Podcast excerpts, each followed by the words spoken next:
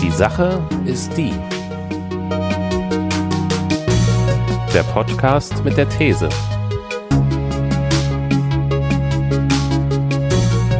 Mit Daniel und Christian.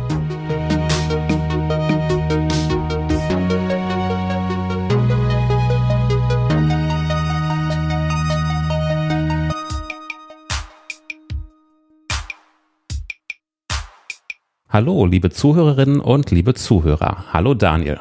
Hallo Christian. Willkommen zur 23. Folge von Die Sache ist die. Ja, wir haben jetzt Weihnachtszeit so langsam. Gestern war erster Advent. Stimmt. Bist du schon so ein bisschen in Weihnachtsstimmung? Ja, tatsächlich ähm, erstaunlicherweise für mich irgendwie sehr, sehr früh. Ich weiß nicht, hm. woran das liegt, ähm, Corona-bedingt oder sowas. Also ich freue mich auf die Zeit, die da vor einem liegt. Ähm, hm. Ich habe schon etliche Packungen Dominosteine äh, verdrückt. Ähm, ah, das ist so deine also, Art, das zu feiern. ja, so, so beginnt äh, das Weihnachten für mich. Hm. Und ähm, ja, und harre natürlich darauf, was sich morgen beim ersten Türchen befindet. Ich glaube, das hast du letztes Jahr auch schon um die Zeit in dem Podcast erzählt mit den Dominosteinen, oder? Ist das wirklich so ein Ritual, so ein jährliches bei dir? Hm, ich glaube nicht einfach daran, dass ich sehr gerne Dominosteine mag. Ach so. Wenn ihr da draußen mir eine Freude macht, schickt mir gerne Dominosteine. äh, Gibt sie das ganze Jahr über, Dominosteine? Nee, ich glaube nicht, oder? Ich weiß nicht, ich mag die gar nicht. Ja, das ist so, ich glaube, da scheiden sich auch die Geister, oder? Also mhm. es gibt so total krasse Befürworter wie mich oder die sagen, ah nee, hier ist die Marzipan drin und das Gelee. Oh. Ja, ist eine ganz große Spaltung der Gesellschaft, die sich da vollzieht. Aber das Schöne ist noch, es gibt auch so Herausforderungen, ne? dass man so jede Schicht einzeln quasi so abknabbert. Das ist auch so. Ja, aber diese eine Schicht da, diese Wabbelschicht, das ist ja das, was nicht so toll ist. Die Schokolade würde ich mir auch noch gefallen lassen. Was ist das überhaupt, dieses Wabbelige? So eine Art Gelee, würde ich sagen, oder? Hm. Weiß ich nicht. Also es ist Marzipan, Gelee und Lebkuchen. Hm. Naja, ich meine, Marzipan geht natürlich schwer in Ordnung. Das finde ich auch. Hm. Aber gut. Ähm, ja, nee, ich bin aber auch in Weihnachtsstimmung. Ich habe schon Lichterkette und äh, Adventskranz und so. Also, ja, ich bin auch dabei. Boah, nicht schlecht. Wird dieses Jahr vielleicht so ein bisschen anders alles. Ne?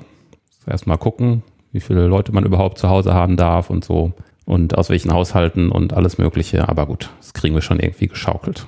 Nee, aber ich glaube, guck mal, der, der Virus, der macht da auch Weihnachtsferien. Der wird jetzt zwischen Weihnachten und Silvester nicht da sein. Wird ein Auge zudrücken, genau. Ja, ja, ich glaube auch.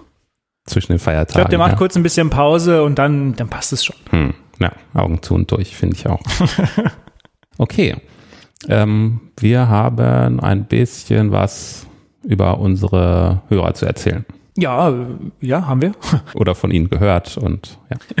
ja, wir, es haben sich ein paar Hörer gemeldet und zwar haben sich Hörer und Hörerinnen gemeldet auf unseren Aufruf, ähm, doch vielleicht Themenvorschläge zu machen, mit der Chance natürlich äh, exklusives, die Sache ist die, Merchandise zu gewinnen. Hm. Und ähm, ja, also bei mir haben sich ein paar gemeldet, ich nehme an bei dir auch. Ich habe hier zwei interessante Rückmeldungen zu verzeichnen. Was, was hast du auf dem Plan? Ich habe auch äh, von denen, die mir geschrieben haben, auch eine, die ich ähm, ja sehr nett, ähm, äh, was sie geschrieben hat und hm. ähm, ja auch sie sollte da äh, berücksichtigt werden. Ja. Und zwar ist das, ähm, ich nenne mir keine Nachnamen, ähm, die Diana, die ähm, ja sich erstmal mit einer sehr großzügigen Spende bei uns äh, bedankt hat. Auf der einen Seite. Vielen Dank. Und auf der anderen Seite sagt sie, dass sie nach wie vor uns äh, sehr, sehr gerne hört. Sie kann aber keine Themenvorschläge einreichen, da sie gerade beruflich sehr viel äh, diskutiert und sie etwas ermüdet ist. Ja. Und ich finde, ähm, ja, das sollte trotzdem belohnt werden. Und ähm, wenn Diana nochmal so nett ist, ähm, ihre E-Mail-Adresse zu schicken und ihre Postadresse, dann wird sie natürlich auch da entsprechend für belohnt. Genau, am besten noch einen Wunsch dazu, ob sie ein T-Shirt oder eine Tasche haben möchte. Beim T-Shirt müssten wir dann noch die gewünschte Größe wissen und gucken, ob wir das möglich machen können. Ja, so sieht's aus. Mhm. Und bei dir haben sich gleich zwei äh, herauskristallisiert. Ja, ich habe zum einen äh, eine super nette, super lange E-Mail bekommen von äh, einem Namensvetter von dir, von einem Daniel. Okay. Und da werde ich mal auszugsweise ein bisschen was draus vorlesen. Es waren auch einige Fragen an uns beide gerichtet. Meine Fragen hatte ich ähm, schon per E-Mail beantwortet. Er wollte so ein paar Tipps zum Thema IT haben. Ich hoffe, das habe ich äh, zur Zufriedenheit geregelt. Lieber Christian, lieber Daniel, vorab herzlichen Dank für euren anregenden Podcast. Ihr sprecht immer wieder von dem Investor, dem Unternehmer, dem Chef, dem Analyst, dem Lehrer etc. Ich würde mich wirklich sehr freuen, wenn ihr die männliche und weibliche Form mischen oder aber gendern würdet. Sprache schafft Realität und ich empfinde es als wichtig, hier alle mitzudenken. Schreibt er zum einen. Ja, also ich ziehe mir den Schuh auf jeden Fall an. Das hatte ich mir, glaube ich, auch schon zurückgeschrieben. Ähm, wenn man mal die allerersten Podcasts hört, da begrüße ich am Anfang auch immer nur die Zuhörer bis mir das, bis ich dann mal die Rückmeldung von meinem Vater bekommen habe, dass das nicht so toll ist, dass man da durchaus auch gerne die Zuhörerinnen begrüßen kann. Seitdem mache ich das natürlich. Ähm, ja, trotzdem habe ich für mich persönlich da, weiß ich äh, auf jeden Fall noch nicht den Königsweg gefunden, wie ich da gleichermaßen männliche und weibliche Form unterbringe. Ich weiß nicht, hast du da irgendwie eine gute Art und Weise, das zu tun, Daniel? Oder ist dir das Problem überhaupt bewusst?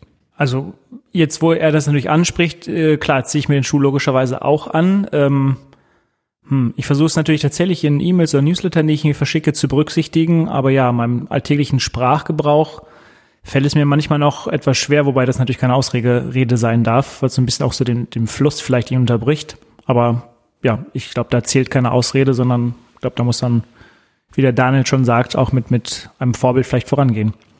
Ja, es gibt verschiedene Strategien und manches geht einem ja auch nicht so leicht über die Lippen. Also diese ähm, manche Dinge funktionieren ja zum Beispiel schriftlich sehr gut mit diesem angehängten Apostroph innen. Oder Sternchen in, ja. Im Sprachfluss ist das so eine, so eine Unterbrechung, aber vielleicht ist es nur Gewöhnungssache.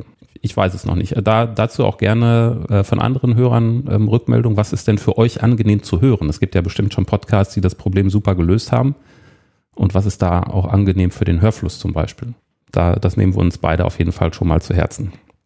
Ich lese mal weiter. Ich glaube, in dem Paragraph hier war auch irgendwas Nettes über mich. Ähm, genug der Kritik. Nun zu ein paar Fragen und Lob. Ich beziehe mich auf den ersten Teil des Corona-Podcasts. Hier habe ich es sehr genossen, dass ihr einen sehr kritischen und reflektierten Blick auf die Dinge pflegt. Danke, Christian, dass du immer wieder vorsichtig nachgefragt hast, ob die Entwicklung des bargeldlosen Bezahlens wirklich so toll ist. Hier noch einmal als Frage an Daniel. In Bezug auf Variables und das Abgreifen von Daten bist du sehr kritisch eingestellt, beziehungsweise beleuchtest davon ausgehend Gefahren sehr präzise. Wieso siehst du eine ähnliche Gefahr nicht im bargeldlosen Bezahlen? Empfindest du dies nicht als Einschnitt in die informationelle Selbstbestimmung, wenn zum Teil nicht einmal mit Bargeld bezahlt werden kann? Hier werde ich doch ähnlich gläsern. Und gerade wenn kontaktloses Bezahlen an biometrische Daten geknüpft wird. Ihr erwähnt einmal die Registrierung von Flüchtlingen. Mastercard setzt doch Projekte dieser Art in Entwicklungsländern um. Sicherlich schafft dies Rendite, aber für welchen Preis? Hm. Ähm, haben wir das so mal gesagt? Ja.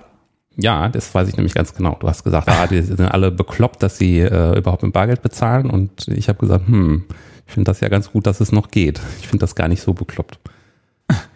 Ja, ich bleibe bei, ich finde es immer noch äh, super gut, dass man digital bezahlen kann. Also das ähm, äh, da, da bin ich ja bei dir, dass das auch geht. Ja. Ich glaube, das war nicht die Frage.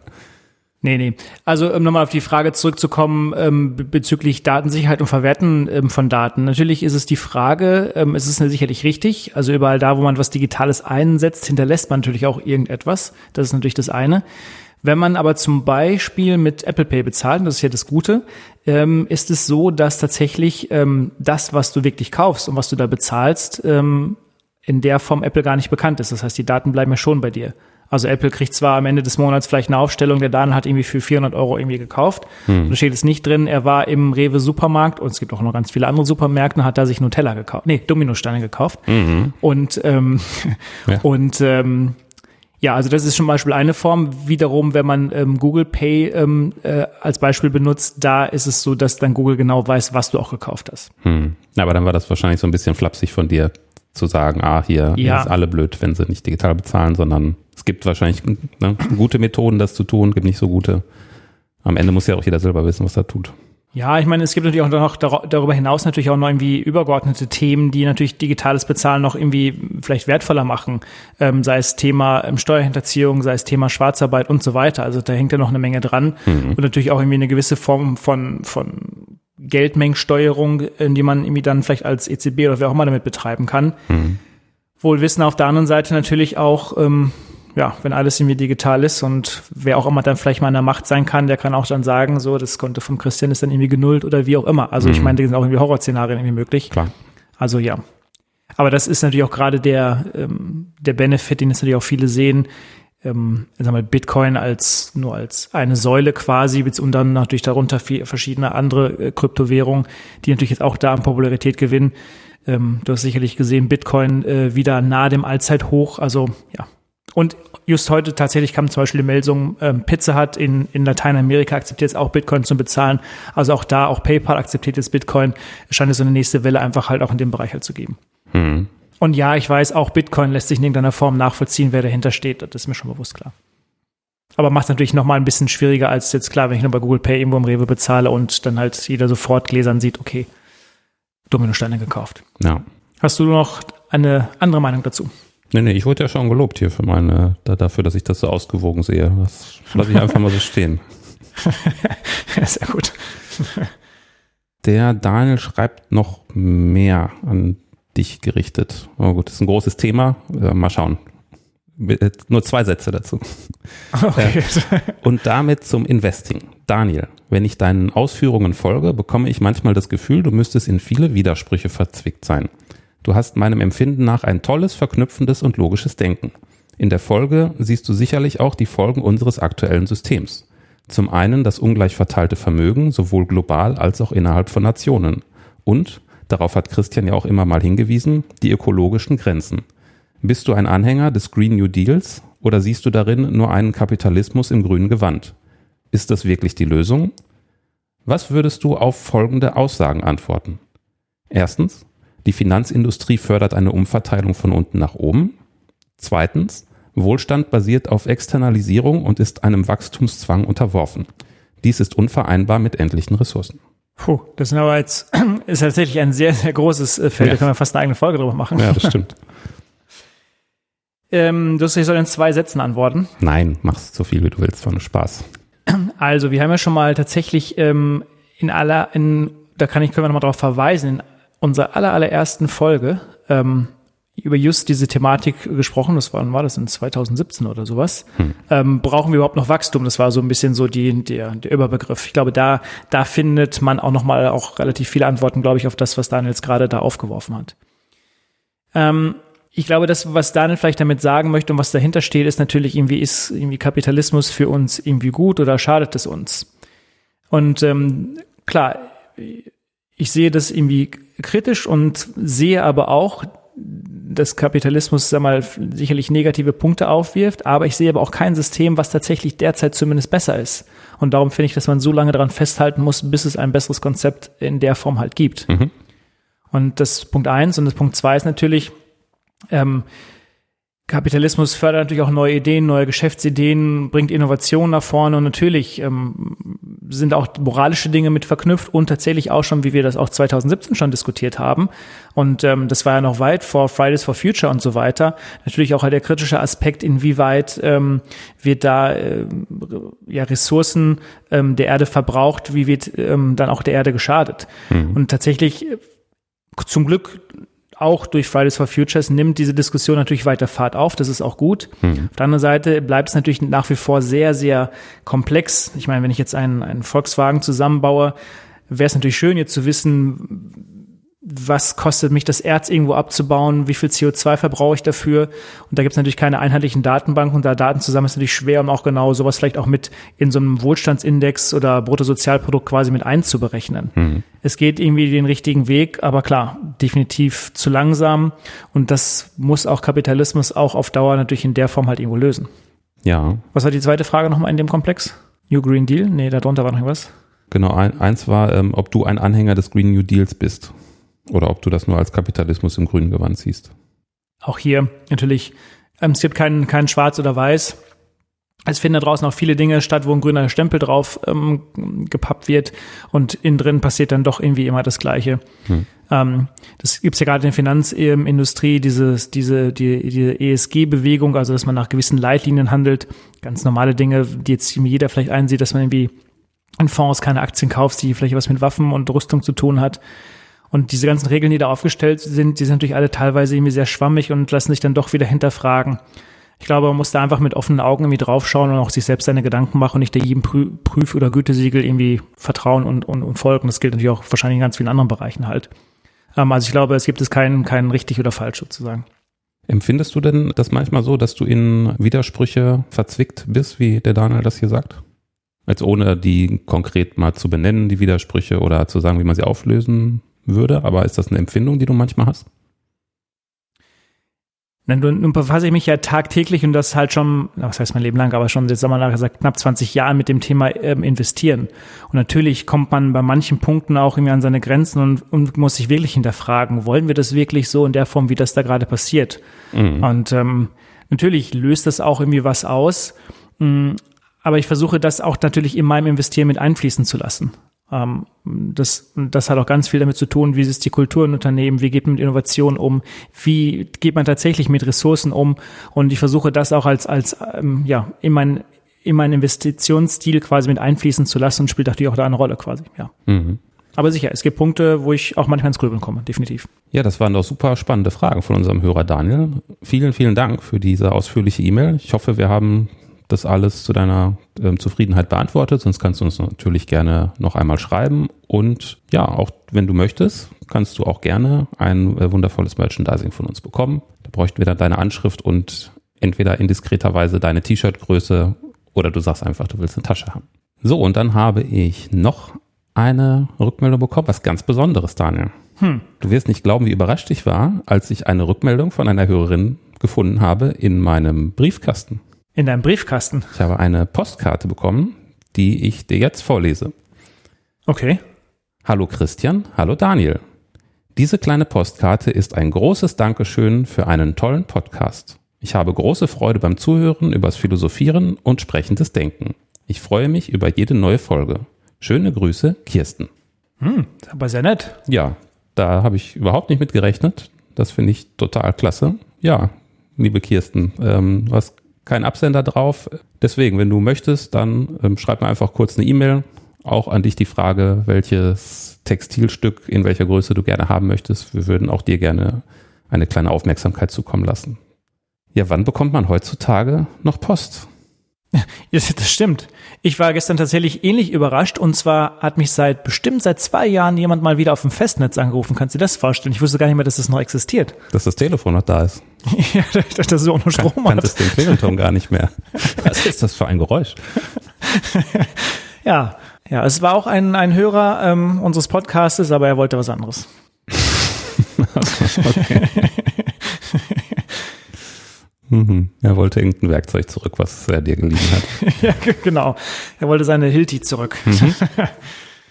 ja, so sieht's aus. Ja, gut. Schön. Ja, dann würde ich sagen, dann kommen wir jetzt mal zum Kern des Podcasts. Genau. Wie immer habe ich natürlich eine These mitgebracht. Hm. Und heute eine These, die ja, dir, glaube ich, sehr, sehr liegen wird, denn ist sie sehr naturwissenschaftlich, mathematisch und vielleicht auch ein Stück weit philosophisch. Mhm. Und zwar, ähm, die Sache ist die, das Leben ist Zufall. Hm. Erkläre dich. Wie kommst du darauf?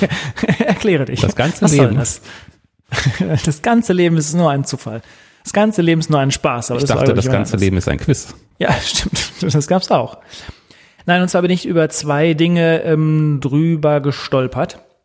Und zwar zum einen ähm, hatte ich, ich weiß gar nicht mehr, es war glaube ich im Economist einen Artikel gelesen, ähm, über ähm, Spotify und dort gibt's ja, wenn man sich so eine Playlist anhört, natürlich den, äh, die Möglichkeit zu sagen, bitte spiel mir das nicht ähm, der Reihe nach ab, sondern entsprechend ähm, so, wie du gerade Lust hast, also randommäßig, also zufallsmäßig. Mhm. Und ähm, tatsächlich kommt dabei raus, dass man tatsächlich vorhersagen kann, welches Lied Spotify als nächstes abspielt da denn dort, ja, wie so üblich, natürlich ein, ein Algorithmus dahinter steckt, ein, ein Zufallsgenerator, ähm, der Rando heißt, der aber offensichtlich, wenn man das nämlich jetzt vorhersagen kann, eben dann doch nicht so sehr ähm, zufallsmäßig sein kann. Und da war natürlich die Frage, hm, was ist denn eigentlich Zufall und woran kann das denn liegen? Was hat es für Implikationen? Das war so meine erste Überlegung. Mhm. Und jetzt kommen wir zu dem philosophischeren Teil. Ähm, ich hatte in es ist eigentlich Sommer gewesen, ja, Spätsommer, Herbst würde ich sagen, bin ich auf eine, ähm, boah, acht Teile, acht Teile, eine achteilige Serie aufmerksam geworden. Ähm, hochgelobt, aber tatsächlich auch von ganz vielen, glaube ich, äh, sie mochten sie nicht so. Und zwar auf ähm, die neueste Miniserie von Alex Garland, und zwar Devs. Ähm, Devs spielt in San Francisco, ähm, was mal ganz spannend macht. Und es handelt, handelt sich um einen, einen großen Tech-Konzern. Und indem man einen äh, Quantencomputer gebaut hat, mit dem man in der Lage sich fühlte, ähm, in die Vergangenheit und in die Zukunft zu schauen. Mhm. Was ja den Schluss dann auch dort der Serie ähm, hergibt, zu sagen, wenn wir denn die sagen wir, mit einem Quantencomputer bis auf das Atom hinunter uns befinden können und wir eben ähm, nicht zufallsgesteuert sind, sondern eben alles berechenbar ist, dann ist auch die Zukunft und die Vergangenheit möglich entsprechend darzustellen. Ist übrigens eine, nach wie vor eine, eine, ähm, eine sehr tolle Serie, nicht nur aus Grund dieser philosophischen Betrachtung her, sondern auch einfach, ähm, ja, ähm, was die Bilder angeht, was die Musik angeht, ähm, also wirklich fantastisch kann ich wirklich nur jedem empfehlen, ähm, sich das ähm, anzugucken, auch von den, von den Schauspielern hervorragend besetzt. Und ähm, wer Alex Garland nicht kennt, er hat solche Filme auch gemacht wie Ex Machina. Ähm, glaube, da ist er ja auch schon in einem Bereich vorgestoßen, glaube ich, auf einer Ebene mit, mit, mit Kubrick, was ähm, Filme über künstliche Intelligenz angeht. Also wie gesagt, die Serie kann ich jedem empfehlen und daher kam meine Motivation, so eine These mal vielleicht mit dir ähm, durchzuspielen. Ja, sehr gerne. Die Serie habe ich noch nicht geschaut. Ähm, kurze Frage, wo könnte man die aktuell gucken, falls es jemand interessiert? Oh, ich habe es bei Sky gesehen. Mhm. Ähm, und zwar ist es, glaube ich, ein Produkt ähm, von Hulu Science Fiction. Aber ich weiß nicht, ob sie noch derweil irgendwo anders in Deutschland ähm, zu sehen ist, zumindest im, im frei streambar. Was auf jeden Fall geht, ist, sich bei iTunes entsprechend die Folgen zu kaufen. Mhm. Alles andere müsste ich nochmal nachrecherchieren. Ähm, wenn ich nochmal mehr dazu wüsste, würde ich das einfach in die Show Notes mal als Link stellen, wenn es irgendwie frei streambar wäre. Ja, aber gut, das sind ja schon mal zwei Möglichkeiten, wie man irgendwie dran kommen kann. Also bei Sky gibt es die Serie auf jeden Fall auch immer noch, genau. Mhm. Ich meine, es gibt ja zum Glück auch bei die Möglichkeit bei Sky, dieses Sky-Ticket zu kaufen, dass man vielleicht nicht so ein ganzes Abo abschließen muss. Ich glaube, du machst das auch ab und zu, oder? Ich mache das immer, wenn es Walking Dead gibt, ja. ja, stimmt. Wann geht's da eigentlich weiter? Ah, das frage ich später nochmal. ich glaube, nächstes Jahr kommen noch sechs Folgen hinterher zu der aktuellen Staffel. Ah, sehr gut. Aber gut, der Zufall. Also, du sagst, das Leben ist Zufall. Aber die beiden Beispiele, die du gerade gebracht hast, die sprechen eine andere Sprache, oder? So sieht's aus. Hm. Welches davon sollen wir denn mal auseinandernehmen? Also ich würde sagen, wir fangen ja mal, bevor wir jetzt mit diesen hochphilosophischen Themen anfangen, ähm, ob es einen freien Willen gibt und alles vorherbestimmbar ist, vielleicht einfach mal erstmal bei der, der reinen Mathematik bleiben, ähm, was natürlich so Zufallsalgos angeht. Also diesen Algorithmus, den man da bei Spotify verwendet hat, das ist der Algorithmus Rando. Ich weiß nicht, ob du ihn kennst oder nicht. Ja, also, das ist ein, ein einfacher Pseudo-Zufallszahlengenerator oder ein Algorithmus, der Pseudo-Zufallszahlen generiert. Ich wusste jetzt nicht, welchen Zufallsgenerator Spotify einsetzt. Mir, mir war jetzt auch nicht klar, dass dann bei Spotify immer bei der Zufallsfunktion direkt klar ist, welches Stück als nächstes kommt. Ähm, erstmal muss man hier sagen, das muss so nicht sein. Also das könnte man besser programmieren. Ne? Mhm. Äh, also erstmal gibt es äh, bessere ähm, Zufallszahlengeneratoren als den. Und wenn ich jetzt dran denke an solche Programmierumgebungen, die ich jetzt benutze, wenn ich da zum Beispiel ähm, in der Sprache C++ programmiere und den Standard-Zufallszahlengenerator, die Funktion Rand benutze, die wahrscheinlich auf Rando basiert, dann werde ich gewarnt und mir wird direkt gesagt, hm, ja, kannst du machen, aber so zufällig ist das eigentlich nicht. Deswegen weiß ich gar nicht genau, warum das bei Spotify jetzt der Fall ist. Das müsste so nicht sein. Das könnten die schon besser machen. Okay, das heißt, indem sie einfach einen anderen Algorithmus benutzen würden. Genau, das zum einen. Also das wundert mich, aber ist interessant. Habe ich, das ist schon mal eine neue Information für mich auf jeden Fall. Das habe ich vorher nicht gewusst, dass das bei Spotify so ist. Ja, jetzt habe ich gerade schon den Begriff so Pseudo-Zufallszahlen benutzt. Ist dir das ein Begriff? Pseudo-Zufallszahlen? Hast du da so ein, so ein Verständnis von? Ich schon grob, also ich meine. Also um es mal ganz einfach erstmal zu sagen, ähm, wenn du einem Computer sagst, hey, gib mir mal eine zufällige Zahl, das kann der Computer nicht. Der Computer kennt keinen Zufall. Mhm. Der Computer ist komplett deterministisch. Der kann sich keine zufällige Zahl wirklich zufällig ausdenken. Das geht nicht. Vielleicht erklärst du mal, was deterministisch ist? Ja, vorherbestimmt. Also mhm. das wäre so, im, im, schlimmsten Fall wäre das so, wenn ich einem äh, Computer sage, ähm, gib mir mal eine zufällige Zahl zwischen 1 und 6 und der gibt mir immer die 5. Mhm. Ja, das, das ist ja irgendwo auch eine zufällige Zahl und sie ist zwischen 1 und 6, aber es ist halt immer dieselbe. Und ich weiß halt, hm, okay, da kommt halt immer die 5 daraus. Ähm, ein bisschen besser kann das der Computer natürlich schon, aber erstmal ist wichtig zu sagen, der Computer ist nicht in der Lage, völlig zufällig eine Münze zum Beispiel zu werfen. Wobei, da müssen wir gleich auch noch ein bisschen drüber sprechen, über Münzwürfe. Mhm. Oh ja, unbedingt. Aber ähm, da, das ist ja schon mal was, da macht man sich vielleicht erstmal gar keine Vorstellung von, dass das überhaupt für einen Computer ein Problem sein könnte. Jetzt braucht man aber für alles Mögliche Zufallszahlen, wenn man einen Computer benutzt, für Simulationen, für Kryptographie, für Glücksspiele.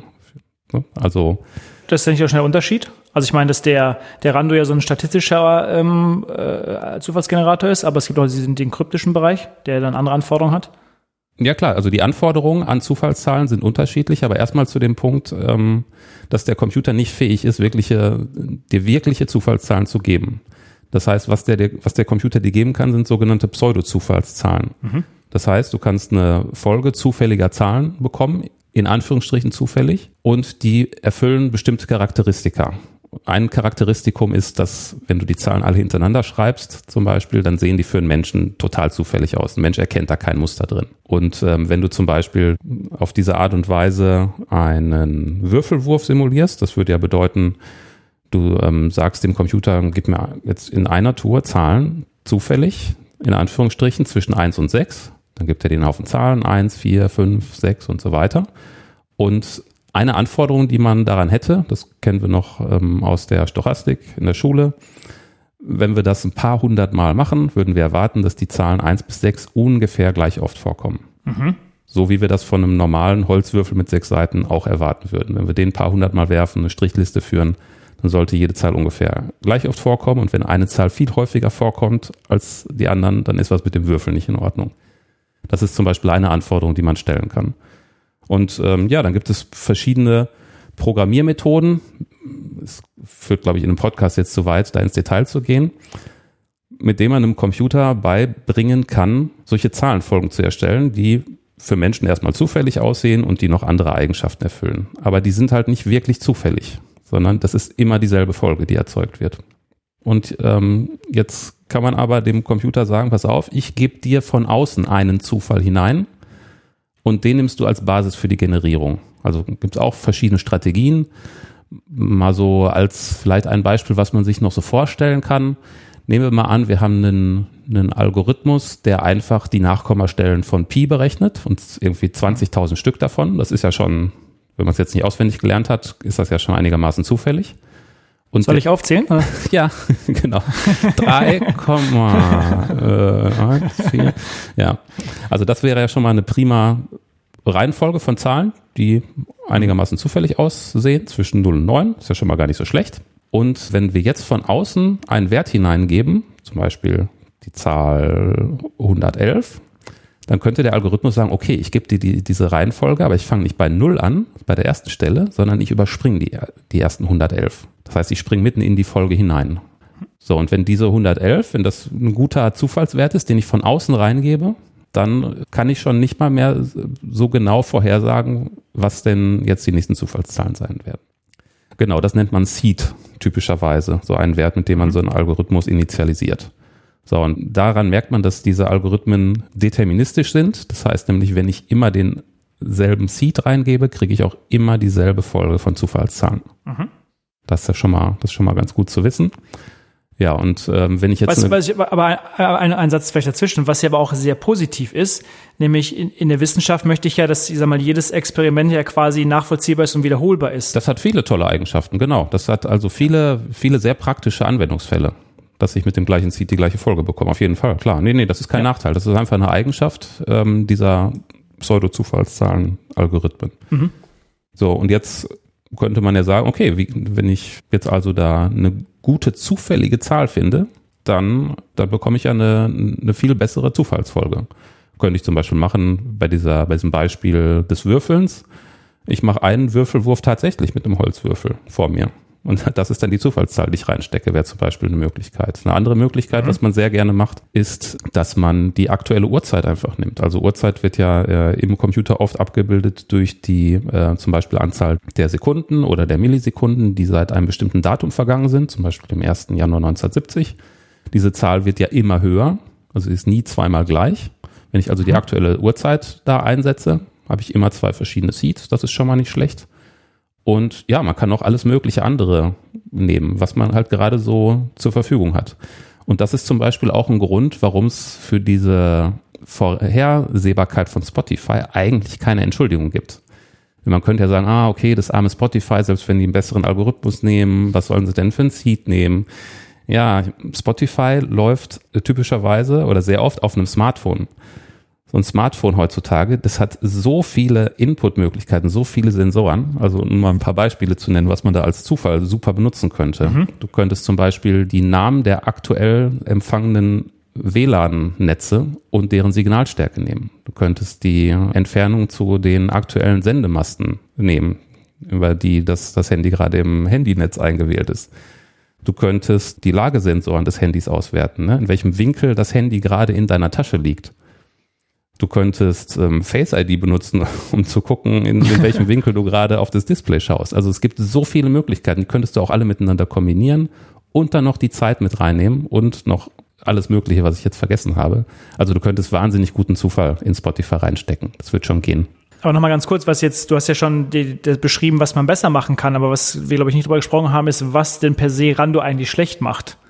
Also warum ist Rando eigentlich so schlecht? Das ist ja die, noch die andere Frage. Und das, und dann kommen wir zu dem Kernpunkt, dass tatsächlich die Liste von schlechten Algorithmen tatsächlich länger ist als die von besseren quasi. Ja, ich will auch jetzt gar nicht sagen, dass ein Algorithmus schlecht ist. Es kommt halt auf den Einsatzzweck an. Okay. Es kommt immer darauf an, was man machen möchte. Ne? Und es kommt auf die Charakteristika an, die die Zeichenfolge haben soll. Aber es kommt in Bereichen wie zum Beispiel Simulation, aber zum Beispiel auch in Bereichen von prozeduraler Generierung, kommt zum Beispiel sehr stark auf Geschwindigkeit an. Gut, beim RAN ist ja so, dass sie linear abhängig sind. Ich glaube, das ist ja der Punkt, was es dann per se in diesem Fall zumindest schlechter macht für diesen Einsatz, für das Einsatzgebiet. Für den Einsatz ist es sicherlich äh, nicht so gut. Wobei auch da würde ich sagen, wenn man da einfach einen vernünftigen Seed nehmen würde, hätte man das Problem wahrscheinlich entschärft an der Stelle. Wahrscheinlich wird er aber eine ganz fantastische Laufzeit zum Beispiel haben. Ne? Okay, ja, wahrscheinlich. Ja. Aber wenn man das jetzt mal weiterspinnt, ist natürlich auch, wenn man es auch gerade im Bereich Kryptographie einsetzt, und das hat man ja mit Rando auch gemacht, ähm, eben teilweise, auch im, im Militärbereich, dann und tatsächlich auch für bei, bei Atomreaktoren in der Vergangenheit, dann ist das ja irgendwie nicht ganz so gut. Nee, für Kryptographie brauchst du andere Algorithmen und auch wieder einen sehr guten Zufall. Oder es gibt tatsächlich Atomreaktoren, die mit Rando quasi gesichert wurden. Hm. Also man es ist bisher nicht bekannt, was dabei rausgekommen ist, ob da jemals mal einer drin war, aber ja. ich, ja, ja also schwante Übles. Genau, also für bei, bei Kryptographie hast du natürlich sehr, sehr hohe Anforderungen. Ähm, wer zum Beispiel mal sich, ähm, wo wir gerade noch bei beim Seed waren, beim guten Seed, ähm, mhm. wenn man zum Beispiel mal äh, auf der Kommandozeile einen SSH-Key generiert hat, der wird unter Umständen gefragt worden sein oder aufgefordert worden sein, so, ich erzeuge jetzt deinen Schlüssel, bitte bewege mal ganz erratisch die Maus. Mhm. Und dann bewegst du halt die Maus in zufälligen Folgen und dadurch erzeugst du wieder Zufall. Tja, aber siehst du, da kommen wir jetzt zu dem Punkt. Ist halt die Frage, ob die Bewegung der Maus halt auch eben zufällig ist. Mhm. Ja. So. aber da kommen wir gleich zu. Ja. Aber als Zwischenfazit halten wir fest, äh, Spotify könnte eigentlich ohne großen Aufwand besser sein, wenn das tatsächlich so der, der Fall ist. Ja, das stimmt. Da hast du vollkommen recht. Du hast gerade mal von diesem, auch von diesem Würfel gesprochen. Es gibt ja zum Beispiel jetzt vom MIT, hatte ich nochmal gelesen, auch nochmal einen, einen neuen Algorithmus, der mit einem gezinkten Würfelbecher arbeitet, also wo manche Ergebnisse quasi wahrscheinlicher sind, um halt auch nochmal da ein besseres Seed quasi ähm, äh, zu geben. Also nochmal, um das zu bestärken, was du sagtest. Hm, wie? Der Würfelbecher ist gezinkt? Also du hast einfach einen, einen, einen Würfelbecher, aber er, er, er hat, die Wahrscheinlichkeiten sind nicht entsprechend gleich verteilt, sondern ähm, du hast für manche Zahlen eine, also es ist halt gezinkt. Also es, die zwei kann häufiger kommen als die vier zum Beispiel. Und was soll das bewirken? Oder was soll das, was wird damit bezweckt? Dass halt für die, die Pseudo-Zufallszahlen eben halt nicht alle gleich wahrscheinlich sind. Aber das macht man dann als Sabotage des Algorithmus oder wozu soll das dienen? Ja, exakt, genau. Ah, okay. Ja. Einfach um zu zeigen, dass das, dass das eine schlechte Idee ist. Ja, genau. Mhm. Ja. Ähm, finde ich ja gut, was du, also dann, dann war die Frage, ähm, wenn wir über Zufall sprechen, die Frage ist ja, ähm, also die muss ich jetzt nicht stellen, aber die Frage ist halt, was ist eigentlich wirklich Zufall? Ja. Und wenn man das natürlich mal in der Mathematik sich anguckt, wird man feststellen, hm, es gibt tatsächlich gar keine richtige Definition davon. Hm. Was äh, verstehst du denn unter Zufall? Also das, was, was Mathematiker natürlich immer machen, ist halt auf irgendwelche Räume zu referenzieren und so weiter, aber das ist halt eben alles nicht zufällig, ne? sondern es ist halt alles irgendwie so ein bisschen ähm, ähm, getürkt und man arbeitet dann da mit einem Erwartungswert und führt das irgendwie auf diese Richtung halt irgendwie heraus. Aber wirklich zufällig ist das halt eben alles nicht. Ähm, was für mich Zufall ist. Ja, aber ich, ich meine umgangssprachlich so. Wenn, wenn dich jetzt jemand fragen würde, was so dein ein grundsätzliches Verständnis von dem Begriff ist. Ich glaube, ähm, umgangssprachlich würde das für mich und wahrscheinlich auch für viele andere bedeuten, dass ein Ereignis ähm, eintritt, ähm, dass man tatsächlich in diesem Moment für unwahrscheinlich gehalten hat. Also man fährt als Beispiel irgendwie nach Mallorca, ja, vielleicht nee, zu, zu wahrscheinlich. Man fährt irgendwie nach Südafrika in einem Urlaub und trifft irgendwie in einem Restaurant seinen Nachbarn. Dann denkt man, wow, was ist das denn? Das ist ja, was für ein Zufall, würde man halt da sagen. Und ich glaube, dann überlegt, unterliegt man natürlich so ein bisschen so den Irrglauben, dass vielleicht auch noch ein anderer Nachbar drei Parallelstraßen sein könnte, den wir nicht wahrnehmen. Ähm, ja, das führt halt dazu, dass wir just nur diesen einen Nachbarn, den wir halt wahrnehmen, sagen, wow, also wie wahrscheinlich ist das, dass der Nachbar jetzt auch in Südafrika genau im gleichen Restaurant hat ist? Also da würden wir davon sprechen, dass das eine geringe Wahrscheinlichkeit hat und allgemein würden wir sagen, Zufall ist, ist etwas, das sich unserer Berechnung oder Vorhersage entzieht. Exakt, genau. Mhm. Also irgendwas, was wir nicht berechnen können. Was aber nicht bedeutet, dass es nicht theoretisch möglich ist, es zu berechnen. Exakt. Sondern wir, wir, wir können das gerade nicht. Aber das ist ja genau dieses, diese Sache. Also ähm, wir können Zufall offensichtlich nur pseudomäßig modellieren. Und das ist ja die Frage, warum können wir so ein simples Phänomen wie, wie Zufall eben nicht beschreiben? Und dann lässt ja den, den Schluss nahe, vielleicht liegt es daran, dass gar kein Zufall existiert.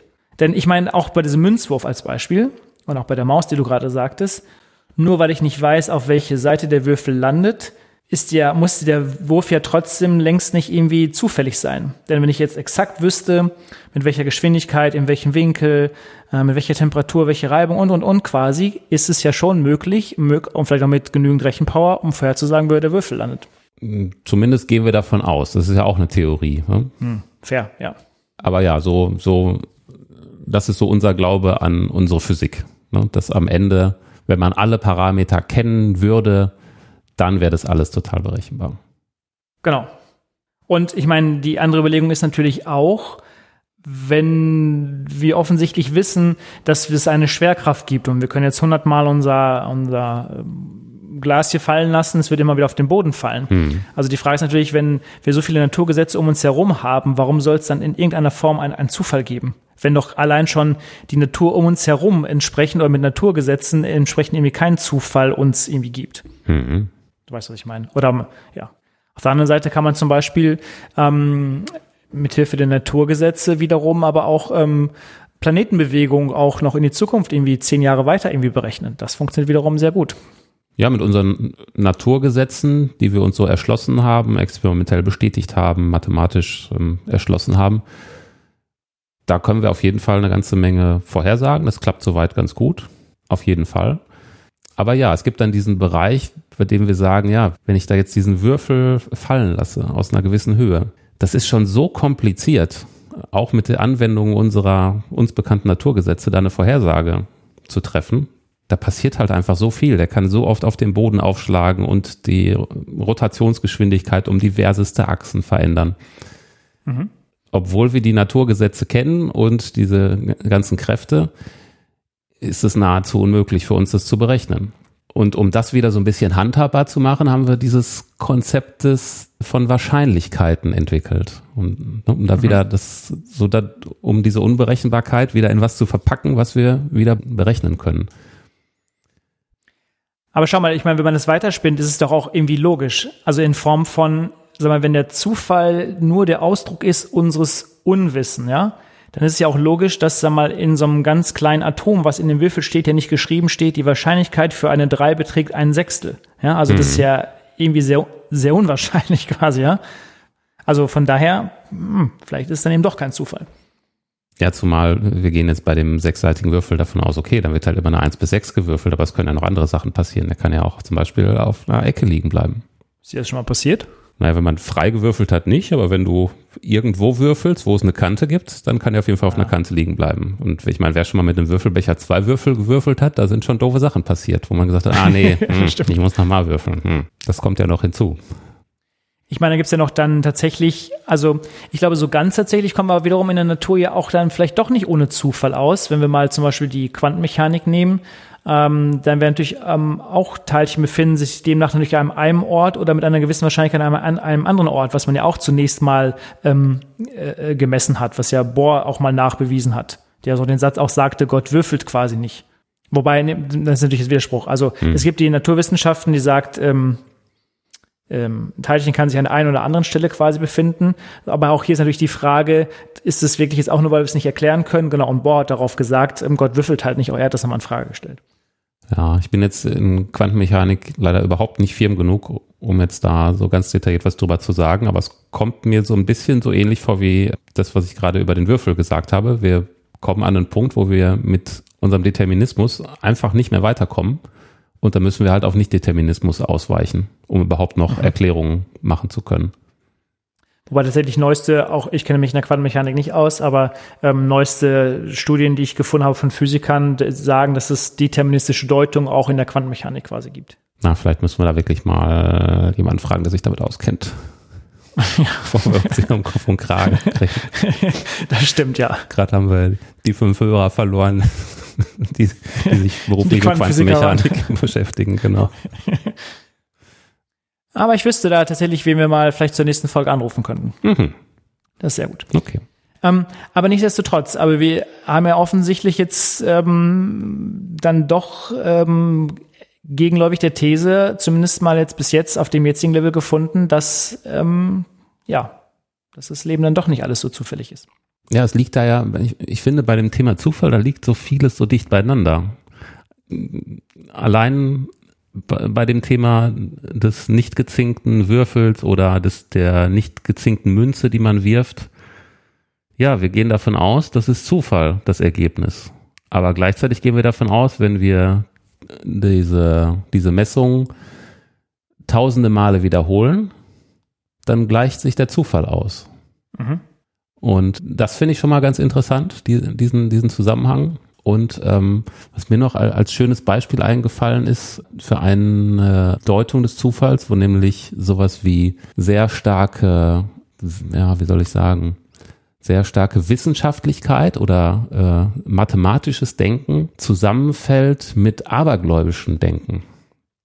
Ist mir nämlich eingefallen. Und zwar, du kennst ja auch diese, ähm, diese Pen-and-Paper-Rollenspiele, die man so Aha, ja, das schwarze Auge. Sowas genau. Oder auch ähm, solche Tabletop-Spiele, die basieren ja äh, natürlich auf Strategie äh, oder bei dem ähm, Rollenspiel, ja gut, basiert viel auf Fantasie, aber da gibt's ja auch diese Regelmechanik zum Kämpfen und da kommen irgendwann auch Würfel zum Einsatz. Das sind dann nicht immer sechsseitige Würfel, es sind dann 20-seitige Würfel.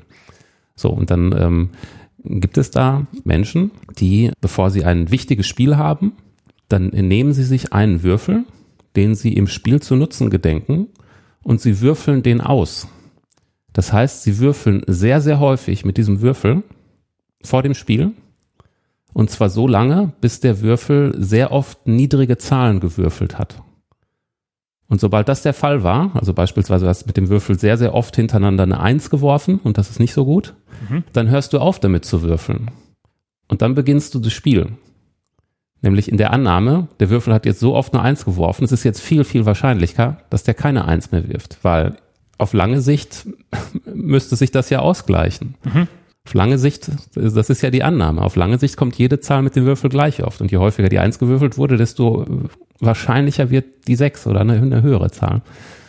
Und das ist einerseits mathematisch ist das ja hieb- und stichfest. Und andererseits ist es auch zutiefst abergläubisch. Weil es wird ja, es ist ja irgendwie dann so die Annahme darin, dass es, dass das Universum für diesen Würfel gespeichert hat, wie oft jetzt die Eins kam. Entweder das Universum oder in dem Würfel ist es irgendwo kodiert. Und äh, das hat ja schon wieder was Abergläubisches. Und ich finde das faszinierend, dass, dass zwei solche Sichtweisen so dicht beieinander liegen können. Und ich wüsste jetzt gar nicht, was ich demjenigen sagen soll. Dass ich sage, ach, du bist ja verrückt oder hey, das ist ja clever. Das zeigt nur, wie, wie interessant eigentlich dieses Gedankengebilde rund um Zufall ist. Also finde ich schon, ich finde das sehr faszinierend. Und damit schließt sich ja so ein bisschen der Kreis, in was dann auch, sag mal, ähm, Alex Garland quasi gehen möchte, der halt dann sagt, ähm, naja, aber wenn ich jetzt dann doch genügend Rechenkapazität hätte, nehmen wir mal so einen Quantencomputer, der bis auf so ein Atom runtergehen kann und es eben keinen Zufall gibt, dann müsste das ja auch alles berechenbar sein. Da könnte ich jetzt bei so einem Würfel ja sagen, okay, ich weiß jetzt alle pa Eigenschaften von diesem Würfel, alle Parameter und ich kann jetzt sagen, der Würfel wird auf vier landen. Hm, Also ich we- weiß dann genau, wie er von der Hand oder irgendwo runterrutscht und so weiter. Ne? Alles Exakt. Und äh, ich weiß, wo auf der Erde ich das Ganze mache bezüglich Gravitation und so weiter. Also mal so, über, so angenommen, ich könnte, würde wirklich alle Parameter kennen. Dann nehmen wir an, man wüsste, wie der Würfel landet, ja. Und dann geht es ja noch einen Schritt weiter. Denn sag mal, wenn, wenn die Physik die Grundlagen liefert für unser naturwissenschaftliches Weltbild und vor diesem Hintergrund ist dann ja die Diskussion auch entstanden, auch in der Serie, aber auch schon hunderte Jahre davor quasi, wie weit denn wir überhaupt willensfrei sind. Also inwieweit das unser Glaube an die menschliche Freiheit wirklich ähm, denn ähm, existiert oder halt eben nicht. Ist der überhaupt, ist der Freiwille überhaupt möglich? Und was geschieht dann, wenn denn eigentlich, wenn es dann wirklich nur Naturgesetzen unterliegt? Bin ich dann eben dann doch nicht so frei? Genau, das ist dann so die Annahme, nicht nur Gravitation und so weiter können wir berechnen, sondern auch alles, was sich zum Beispiel an Strömen im Gehirn abspielt. Mhm. Dass das alles komplett vorherbestimmt ist. Und ja, wenn man das so weiterdenkt, dann wäre so quasi die ganze Existenz, das ganze Universum, das ist so wie eine ganz lange Reihe von Dominosteinen, die man aufgebaut hat und der eine Stein wird angeschubst und dann ist völlig klar, dass die alle der Reihe nach umfallen. Also es ist eigentlich nur ein Film, der abläuft. Der amerikanische Schriftsteller hatte ich mal als Zitat gefunden. Isaac Singer hat mal gesagt, ähm, auf die Frage, ob es einen freien Willen gibt. Natürlich glaube ich daran. Ich habe ja keine Wahl. Hm, sehr lustig. ähm, aber ist es denn nicht so ein, ist es denn nicht ein Hilfskonstrukt? Ähm, ähm, wenn wir bei dem freien Willen nochmal bleiben. Ich glaube, wenn wir nicht daran glauben würden, dass wir wirklich frei sind, würde es dann nicht auch komplett die Moral, die wir uns als Gesellschaft auferlegt haben, in Frage stellen? Weil dann würde ja Moral in der Form gar nicht mehr und moralische Gesetze und was auch immer in der Form ja gar nicht mehr funktionieren. Vielleicht ist es ja notwendig, dass wir einfach daran glauben, auch wenn es nicht existiert. Und wir werden die Frage heute auch nicht beantworten können, ob es freien Willen gibt oder nicht, aber, ne? ja, aber du, ganz ehrlich, wenn sowieso alles determiniert ist, dann ist ja auch völlig egal, woran wir glauben. Ja. Aber vielleicht brauchen wir trotzdem dieses Konstrukt, damit nicht Mord und Totschlag auf der Straße herrscht, obwohl, wenn es auch vorbestimmt ist. Ja, ja, genau, das ist ja alles vorbestimmt. Also dann alle Gedanken, die wir uns zu dem Thema machen, sind komplett vorherbestimmt. Ja. Kann schon sein, man wird es halt nicht erfahren, ne? wir können in der Realität keine wirklichen A-B-Tests machen, weil wir die Zeit nicht zurückspulen können. Das ist das Dilemma. Ja, das stimmt. Wenn man sich ja nochmal mit dem Konstrukt ähm, diese, unseres Gehirns beschäftigt, in dem ja auch Gefühle stattfinden und wir ein Unterbewusstsein vielleicht haben und ein Gedächtnis haben, wenn man sich das mal äh, so betrachtet, auch dann stärkt man oder kommt man zu diesem Schluss, dass natürlich auch eben vieles äh, darauf hindeutet, eben keinen freien Willen zu haben. Es gibt es eine, eine sehr tolle ähm, Raumschiff Enterprise Folge, also in der, in der ähm, alten, ähm, der Classic-Serie. In der Classic, genau, mhm. danke. Von 1967. Und da gibt es eine Folge, die heißt äh, This Side of Paradise. Also das, wie sagt man auf Deutsch, hieß es, glaube ich, das falsche Paradies. Und wir kennen ja alle irgendwie Spock, der ähm, in seinem Gefühlszustand ja sehr ausgeprägt ist, sehr pflicht- und verantwortungsvoll quasi irgendwie handelt mhm. und ähm, ihm Gefühle ja irgendwie ja, nicht fremd sind, aber er versucht sie zumindest zu unterdrücken. Er kommt mhm. auf diesen Planeten, es gibt dort einen Nebel und ähm, er führt dazu, dass irgendwie Spock sehr euphorisiert ist und sich auf einmal mhm. halt ähm, tatsächlich in, ähm, in ein, ein weibliches Wesen dort quasi verliebt. Mhm. Und so, so geht es dann der ganzen Crew.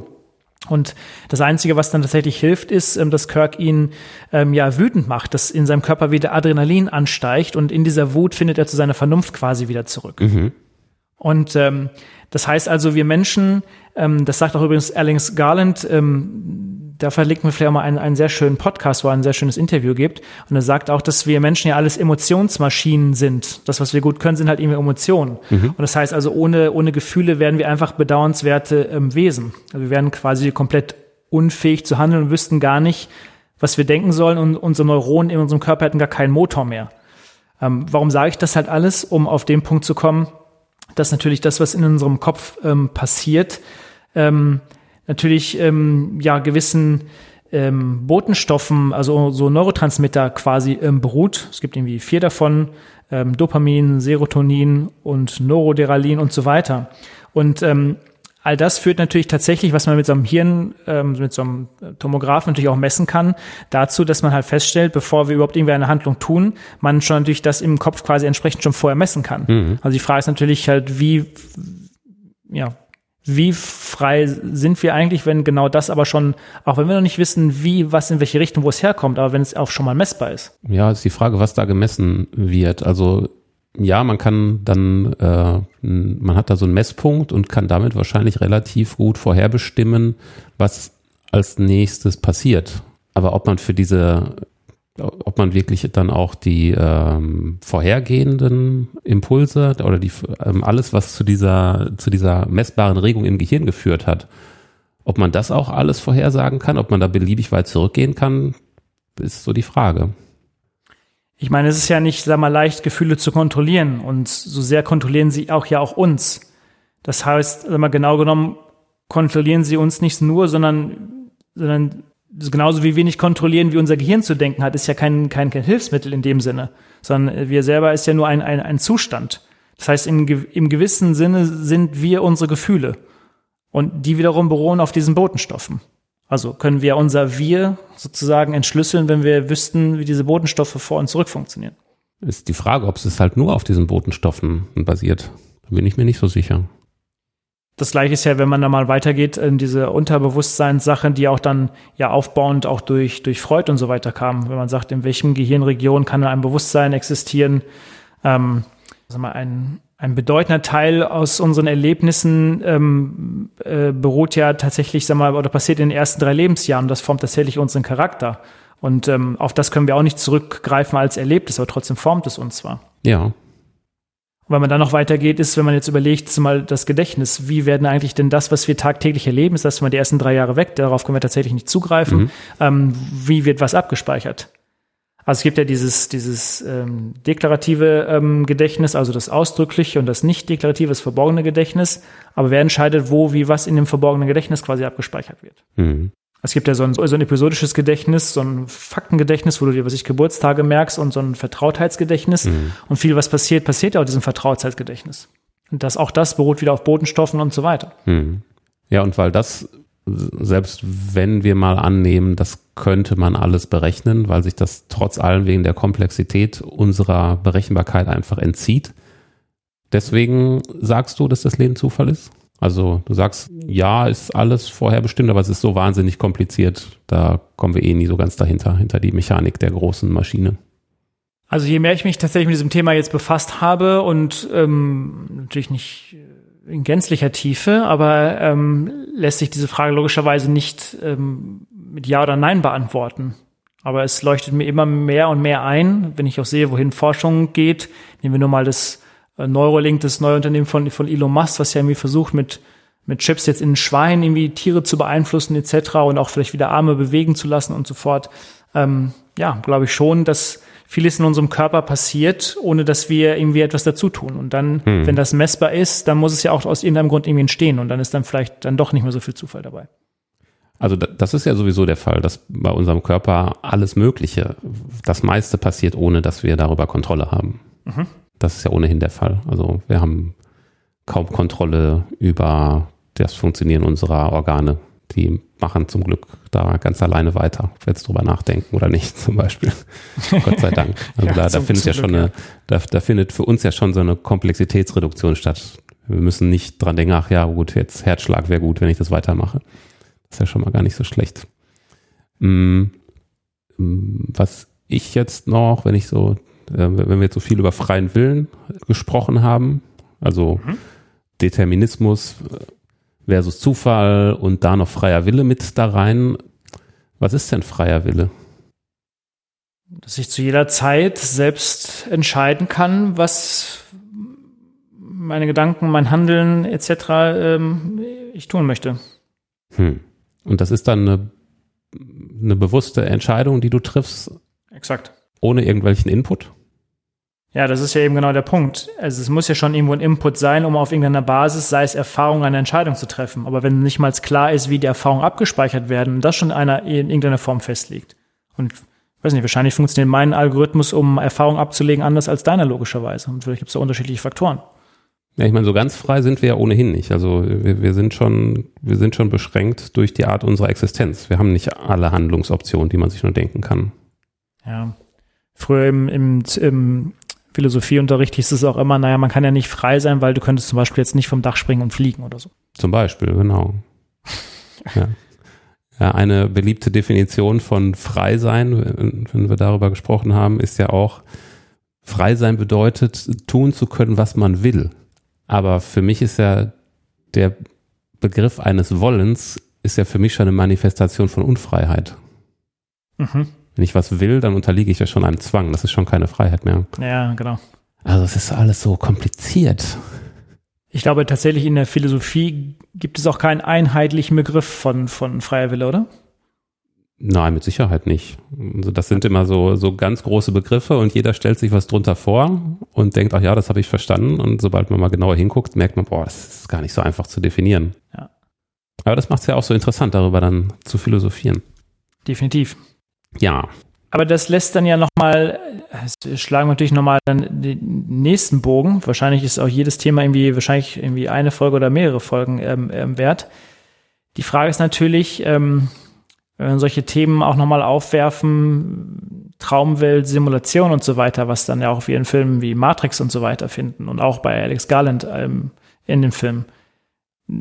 Dazu könnte man ja auch kommen. Vielleicht existiert das alles ja gar nicht, in dem wir uns bewegen. Glaubst du etwas davon? Also glaubst du, dass alles eine Simulation sein kann? Glaubst du, dass wir zum Teil in einer Traumwelt leben? Also die Frage nach einer ähm, Simulation, mit der sich ja ganz viele Silicon Valley Leute da ernsthaft mit befassen, finde ich total bedeutungslos. Denn okay. die beantwortet ja gar nichts. Die, die wird ja auch überhaupt nichts vom, vom Mysterium der Existenz wegnehmen. Denn äh, ja, kann schon sein, dass das alles eine Simulation ist, die auf irgendeinem Computer läuft, aber dann ist ja einfach nur das Mysterium verschoben. Denn wo steht denn dieser Computer und wie ist er da hingekommen? Ja. Also von daher finde ich die Frage eigentlich völlig langweilig. Hm, stimmt. Ich glaube, ich würde auch diese Sache mit dieser Simulation, glaube ich, verneinen. Was Traum angeht, wiederum, weiß ich nicht, glaube ich, gibt es so Zwischenstadien.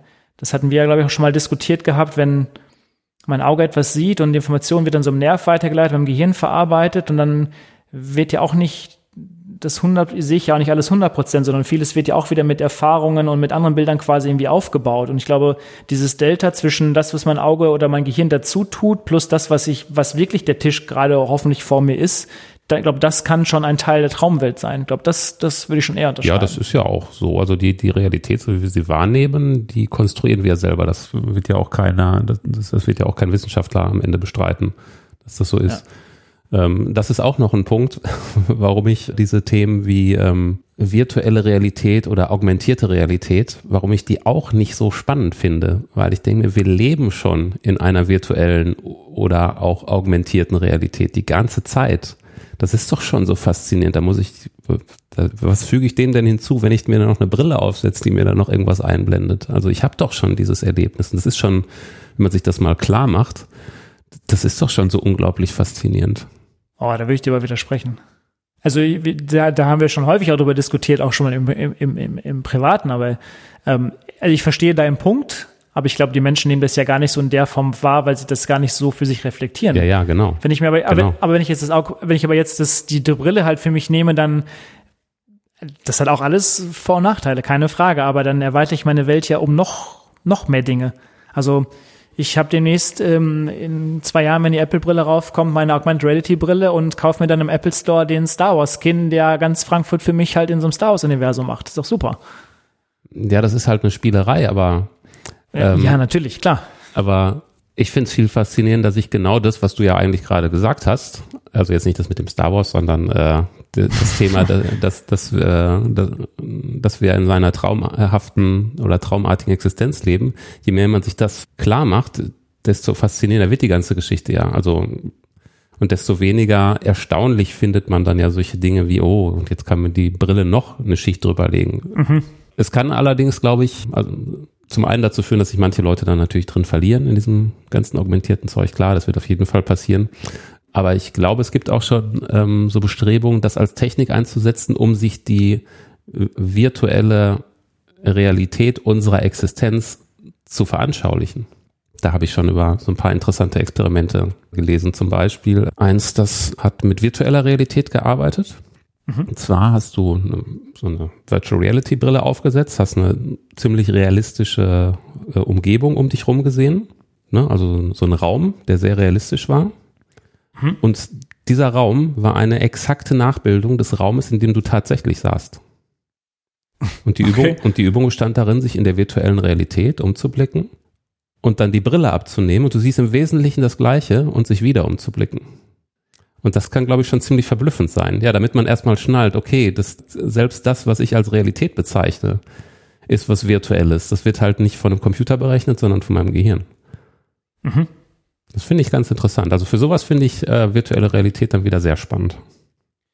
Wobei diese, diese virtuelle Welt uns natürlich auch hilft, aus dem zu entfliehen, was wir natürlich jetzt gerade für real empfinden, ne? indem ich halt wirklich in was für einem Universum auch immer durch die Gegend laufe. Ja, für Eskapismus ist, da taugt das natürlich alles logisch, klar. Ohne Ende. Ja. Dafür wird es wahrscheinlich auch hauptsächlich genutzt am Ende, damit man sich woanders hin begibt und seine Probleme vergisst und sich so ein bisschen betäubt. Auf jeden Fall. Das wird wahrscheinlich die Hauptanwendung sein. Ich meine, wenn man das weiter spinnt, spinnt ähm, dann ist natürlich auch so auch das, was jetzt gerade so, ein, so eine neue zweite Welle irgendwie bekommen hat oder wie, wie, wie man, die Welle wird nochmal mehr angefeuert, ist so diese Cyberpunk-Sachen. Wenn das nämlich alles irgendwie so berechenbar ist, unser Körper auch nur so eine Hochleistungsmaschine ist, natürlich dann da auch nochmal einzugreifen halt, indem ich Dinge vielleicht besser mache, schneller mache oder was auch immer. Mhm. Jetzt nicht nur, weil es irgendwelche Spiele bald gibt, sondern ich glaube auch grundsätzlich, woher auch jetzt diese Welle kommt, ähm, weiß nicht, ob du da Antwort drauf hast, aber zumindest scheint es ja jetzt irgendwie auch vielleicht an Corona zu liegen, dass jetzt die Menschen sich mit solchen dystopischen Dingen auch auseinandersetzen wollen. Aber nichtdestotrotz, irgendwann mal werden wir auch in diesen Punkt ja kommen. Und das sehe ich ja auch. Nehmen wir wieder nochmal als Elon Musk mit Neurolink jetzt ja genau sowas halt versuchen. Da sind wir natürlich auch noch Jahrzehnte von entfernt, aber das wird natürlich auch in einer Form halt kommen. Also eine, so eine Körpererweiterung. Ja, genau. Die irgendwie besser denken kann oder durch Gedankenkraft äh, irgendwas bewegen kann und so weiter. Ja, mhm. das kann ich jetzt auch schon. Durch Gedankenkraft kannst du zum Beispiel deine Hand bewegen. Zumindest kommt es dir so vor. ja, zumindest kommt es mir so vor, genau. Ja. ja, das ist ja auch, das ist ja auch so ein, so ein ganz einfaches, interessantes Experiment. Ne? Halt mal ja. so deine Hand vor dich hin, dass du die siehst. Mhm. Und dann denk jetzt mal, ach, jetzt will ich die Hand heben und dann heb die Hand funktioniert. Ja, so, aber es ist die Frage, ist die Hand hochgegangen, weil du es wolltest oder wäre die auch von alleine hochgegangen? ja, ja, das stimmt. Wird man nie erfahren. Glaubst du, ähm, ich meine, das ist so ein gegenseitiges Befruchten. Wir hatten ja in der letzten Folge auch über Wissenschaft ähm, äh, ähm, gesprochen. Glaubst du, dass so Autoren wie Alex Garland oder auch viele andere Science-Fiction-Autoren Wissenschaft beeinflussen? Oder glaubst du, dass es ja umgedreht ist, dass die Leute von Wissenschaftlern ähm, äh, beeinflusst werden. Das ist wechselseitig, ich, auf jeden Fall, ja. Hm. Das Weil ich glaube, es ist ja auch nochmal eine spannende Frage, wohin bewegen wir uns halt, ja. ne? Und wer beeinflusst sowas? Ja. Also das äh, hat eine, eine lange Geschichte, dass Science-Fiction-Wissenschaftler beflügelt hat. Also zumindest die Interessen gelenkt hat oder auch die Vorstellungskraft, in welche Richtung man denken soll, in welche Richtung man forscht. Auf jeden Fall. Interessanterweise ist, ich hätte eine Studie zu gefunden, dass sag mal, die Top-Researcher im Bereich künstliche Intelligenz, jetzt so alle zwischen 40 und 50 sind, ähm, tatsächlich alle von Space Odyssey 2001 von Kubrick ähm, beeinflusst wurden. Hm. Ja. Also sagen sie zumindest, eure Fragen. Kann ich mir sehr gut vorstellen, ja. Ja. Auch äh, tatsächlich einer der, der besten Filme. Ist mit super. einer der besten Filme. Ja. So. Ja. Können wir mal wieder gucken. Ja, stimmt. Ja. Aber wie würdest du dann, wenn wir vielleicht mal zum Fazit irgendwie kommen, wie würdest du das dann nur jetzt beschreiben? Also Antworten können wir logischerweise nicht liefern. Würde uns jetzt, glaube ich, wundern, wenn wir ein jahrhundertes altes Problem jetzt so einfach beantworten könnten. Aber wie, wie fühlst du es? In welche Richtung würdest du tendieren? Ob das Leben Zufall ist? Mhm. Hm. Diese, diese Worte wie, wie Zufall und freier Wille, das sind viel zu große Begriffe, dass ich mich da, dass ich mich da festlegen könnte. Aber ähm, am Ende spielt es keine Rolle. Ich meine, erfahren werden wir es ohnehin nicht. Da, da gehe ich ganz fest von aus, dass wir das nicht abschließend jemals beantworten werden. Also auch Generationen Nie oder später. nur wir nicht? Ja, wir sowieso nicht und auch Generationen später glaube ich nicht, dass diese, diese Frage gelöst werden wird. Und mhm. was ich vorhin schon meinte, selbst wenn es so ist, dass alles komplett deterministisch ist, es spielt für unser Leben keine Rolle. Mhm.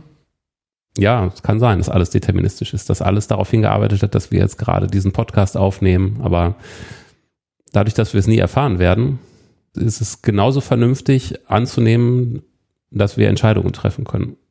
So haben wir immerhin ein Gefühl von Kontrolle und wahrscheinlich positivere Emotionen. Wenn wir das für uns so glauben. Ja. Mhm, ja. Das meine ich ja für so ein bisschen auch Richtung ja. Moral. Mhm. Ja. Also unter der Annahme, dass ich mich dazu entscheiden kann, zu glauben, dass ich eine gewisse Freiheit habe und eine gewisse Selbstbestimmung, entscheide ich mich auch, das zu tun, weil ich dann glücklicher werde. Es kann aber auch sein, dass es komplett deterministisch ist, dass ich diese Entscheidung treffe und ja gut. Man dreht sich im Kreis dabei. Ja, das stimmt. Wie ist denn deine Meinung dazu? Ich habe natürlich jetzt auch keine abschließende Meinung, die jetzt irgendwie in eine Richtung tendiert. Also habe ich ja vorhin schon gesagt. Also ähm, ich tendiere in diese Richtung, dass ich mir schon vorstellen kann, ähm, dass in diesem Maße, wenn wir jetzt bei diesem freien Willen nochmal bleiben, dass in dem Maße kein Freiwille irgendwie existiert. Zumindest nicht in der Form, wie wir uns das darunter vorstellen. Aber äh, mir ist tatsächlich jetzt in den letzten Tagen beim, beim Spazierengehen äh, ein anderer Gedanke gekommen. Hm. Ähm, was ich so faszinierend finde. Also, wenn wir uns auch nochmal versuchen, von Tieren irgendwie abzugrenzen. Also die Evolution hat uns, sag ich mal, als einziges Lebewesen anscheinend, soweit wir es wissen, dazu befähigt, über unser eigenes Denkorgan nachzudenken und es zu erforschen, mhm. um dann hinterher zum Schluss zu kommen, alles Denken sei vorprogrammiert. Mhm. Ist ja eigentlich schon irgendwie verrückt. Ja, ist zumindest ein interessanter Gedanke, den man haben kann. Es ist faszinierend, dass wir zu solchen Gedanken auch fähig sind. Ja, exakt. Das ist schon irre, ja. Aber wenn man sich zu sehr da reinsteigert, kann man natürlich auch irgendwann wahnsinnig werden. Das, die Möglichkeit gibt es leider auch. Also solange ihr uns noch hier hört zu zweit, dann könnt ihr davon ausgehen, dass wir an diesen Theorien und Gedanken nicht wahnsinnig geworden sind. Ja, noch nicht. Nein, noch nicht. Aber jetzt interessiert es mich echt wahnsinnig zu hören, was unsere Hörer denn zu dem Thema zu sagen haben. War euch das irgendwie völlig zu abgehoben oder habt ihr da eine, habt ihr dazu auch eine Meinung zum Thema Zufall, was das überhaupt für euch bedeutet und ob ihr das Konzept von Zufall für möglich haltet oder von kompletter Determinierung? Also da bin ich wirklich hochgespannt. Ich auch, genau. Schreibt uns einfach eine E-Mail oder auf unserer Webseite. Die Sache ist die, einfach in dem Forum entsprechenden Eintrag hinterlassen. Twitter, Facebook, ihr kennt die Kanäle, schreibt uns einfach. Das würde mich auch interessieren. Auch Thema freie Wille. Vielleicht habt ihr auch dazu eine Meinung. Fühlt ihr euch frei? Was bedeutet das für euch? Schreibt uns. Super. Ja, es war ein sehr interessantes Gespräch, Daniel. Vielen Dank. Ja, ich danke dir. Und ähm, ja, es ist nicht ausgeschlossen, dass wir uns in diesem Jahr nochmal wiederhören. Nein, das ist niemals ausgeschlossen. Aber ist doch ja alles deterministisch, oder? Das ja, ist genau, auch schon vorherbestimmt. Ja, ja, also die ganze Folgenzahl und wann, ja, wann, wann irgendwann die letzte Folge ist, das ist vielleicht vorherbestimmt. Mal schauen. Nur das, ja, wenn wir nur die Themenliste schon immer hätten, ne? Die muss dann ja auch deterministisch ja, das wäre was. Gehen, ja. Fühlt sich alles so nicht determiniert an manchmal. Aber gut, damit wollen wir euch nicht belasten. Äh, danke fürs Zuhören und dann hören wir uns beim nächsten Mal wieder. Bis dann. Tschüss. Tschüss, bleibt gesund.